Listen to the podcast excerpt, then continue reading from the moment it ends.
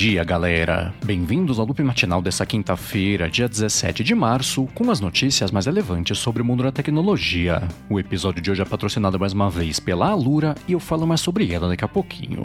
Quem fala aqui é o Marcos Mendes e hoje no seu loop matinal do Loop Infinito vou começar falando sobre a Amazon que finalmente recebeu na Europa o sinal verde para comprar os estúdios MGM e depende agora da aprovação só dos Estados Unidos. Isso veio quase um ano depois dela ter falado, na verdade anunciado a intenção né, de comprar a MGM por 6 bilhões e meio de dólares, mas pode estar complicada a aprovação dos Estados Unidos. É que lá a situação tá complicada porque o órgão FTC, que regulamenta esse tipo de coisa, tinha falado que ele ia acabar com a festa de empresas de tecnologia comprando todo mundo aí sem nenhum tipo de restrição restrição né, para impedir práticas anticompetitivas, então o pessoal está esperando né, que quem tem condições é para eles aprovarem essa compra também por lá. Agora, uma outra notícia também que pintou vinda da Europa foi uma multa que foi aplicada para cima do Facebook de 17 milhões de euros. Essa multa veio por conta de um conjunto de 17 falhas de segurança e privacidade também que o Facebook reportou para Irlanda no intervalo aí de seis meses e que afetaram coisa de 30 milhões de pessoas aí no continente. Esses casos foram relativos a 2018, na verdade, mas só agora o Facebook acabou sendo multado, mas aquela coisa, né? Levando em consideração o faturamento do Facebook, essa multa se pagou aí desde mais ou menos o começo aqui desse episódio do Loop Matinal, mas de alguma coisa, melhor é do que o Facebook não ser multado por coisas desse tipo. Bom, e ainda sobre as coisas da empresa, ela liberou por enquanto só nos Estados Unidos controles avançados aí parentais, né, que tinha prometido faz tempo no Instagram. Isso chegou na forma de uma área nova chamada Family Center, que deixa o adulto ver, por exemplo, quanto tempo a criança passa usando o aplicativo do Instagram. Consegue ver também quem que ela adicionou recentemente, quem foi adicionado também por ela recentemente, e também né, consegue ver lá se ela reporta alguma conta por comportamento inapropriado. A parte chata é que, como eu falei no começo da notícia, isso por enquanto pintou só para usuários lá dos Estados Unidos, mas é bem provável né, que pela pressão que o Facebook está sofrendo por conta de coisas assim, isso pinte para mais países também nas próximas semanas. Já uma outra coisa que virou notícia é também sobre o mundo do Instagram, foi a confirmação de que eles vão ter suporte a NFTs no futuro. Quem fez esse anúncio foi o próprio Mark Zuckerberg numa videoconferência que ele fez para o evento South by Southwest, mas não teve detalhes aí sobre o lançamento. Ele falou que no futuro próximo é que eles querem lançar só coisas desse tipo. Ele falou que vai dar para o usuário mostrar quais NFTs ele tem na plataforma e também vai conseguir fazer uma espécie de uma que eles chamam de mint, né, que é validar novas aquisições aí de NFTs originais direto no Instagram. Mas de novo, né, ele comentou que é só um futuro próximo que eles querem fazer isso, sem previsão exata aí de quando que isso vai lançar.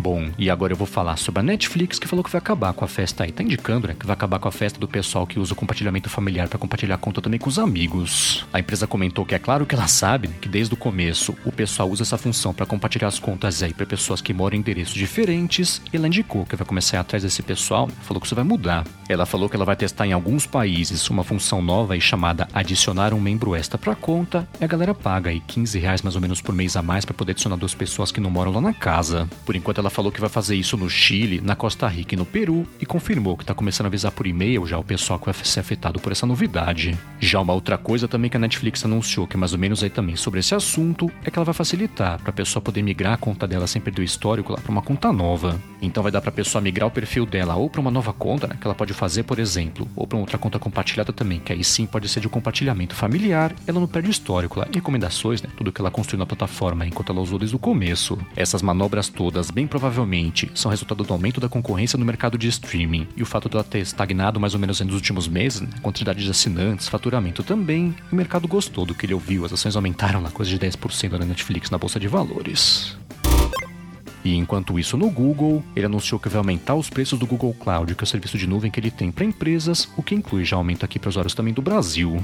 Os preços basicamente vão aumentar de 1 a 20 centavos de dólar ou por, sei lá, por giga trafegado, por operações também, hospedagem e coisa desse tipo. E para ver a tabela nova que vai começar a valer a partir de outubro, tem link aqui na descrição. Agora, uma notícia que pintou especificamente aqui sobre o Brasil veio da Uber. Ela publicou um detalhamento de quais lugares do Brasil o pessoal recebe, os passageiros, né, recebem as notas mais altas, e foi São Bento do Sul, em Santa Catarina, que teve a média maior de passageiros, né, foi de 4,97 estrelas. Aí, considerando só capitais, foi Florianópolis que ficou no topo do ranking, com a média de 4,91 estrelas, e depois ficaram empatadas aí com 4,9 as capitais de Porto Alegre, Curitiba, Boa Vista, Cuiabá e Macapá. E já que eu tô falando sobre carro, deixa eu comentar que a Tesla demitiu um funcionário que tinha um canal do YouTube que postou uns vídeos lá daquele piloto automático dos carros dela funcionando e mostrando várias situações aí de quase acidente. Essa demissão aconteceu depois que a Tesla pediu para ele parar de compartilhar esses vídeos no YouTube, mas ele não parou, né? E aí sim veio a demissão, sobre a qual inclusive ela não quis se manifestar.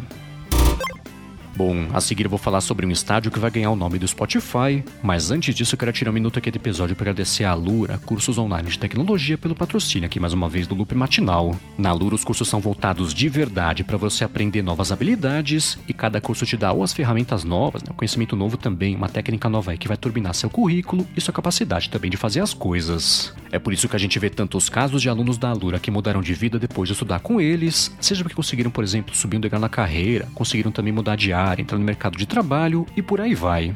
Isso vale para as áreas de programação, design também, marketing, ciência de dados e administração. E no link alura.com.br barra loop matinal, você vê as histórias do pessoal que mudou de vida depois de estudar com eles e você vê também que você pode ser o próximo. Além disso, você garante também 10% de desconto para estudar na Alura. Então, mais uma vez, hein, acessa lá alura.com.br barra loop matinal. Muitíssimo obrigado à Alura pelo patrocínio contínuo aqui do podcast. Bom, vamos lá, né? Já faz um tempo que tá ficando cada vez mais comum empresas grandes aí comprarem os direitos sobre os nomes de estádios, e não só estádio, né? Arenas aí de esportes em geral. Spotify se rendeu essa prática agora também.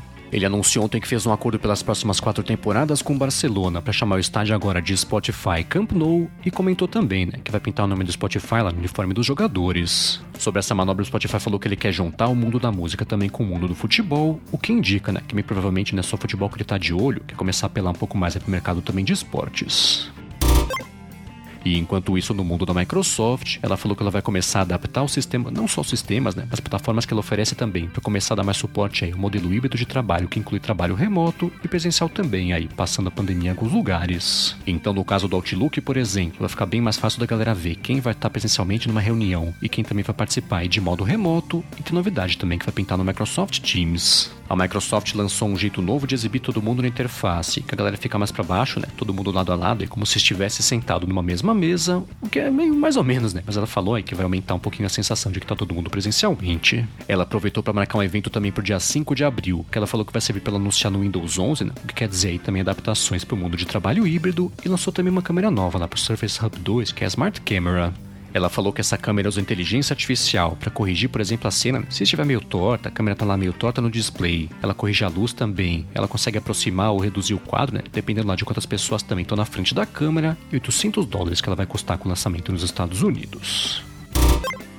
E enquanto isso, no mundo da Apple, ela está encostando lá no HBO Max, né, com a plataforma Apple TV Plus, de acordo com o pessoal do Just Watch. O Just Watch falou que em setembro do ano passado, a diferença de market share entre as duas era de mais ou menos aí 4%, mas ela caiu agora para mais ou menos aí 1,5%. No gráfico que está no link aqui na descrição dá para ver que assim que a Apple cortou os trials né, pela metade, o período para você experimentar a plataforma começaram a cair também as assinaturas, mas elas começaram a se recuperar e ainda que tá uma coisa meio estável, né, só que para cima e não para baixo. Já a plataforma HBO Max, por outro lado, depois de novembro, né, que teve o pico de assinantes, começou a cair até meio rápido em comparação com os concorrentes, e o pessoal está especulando né, que nos próximos meses aí pode ser que a Apple TV Plus ultrapasse já o HBO Max em market share.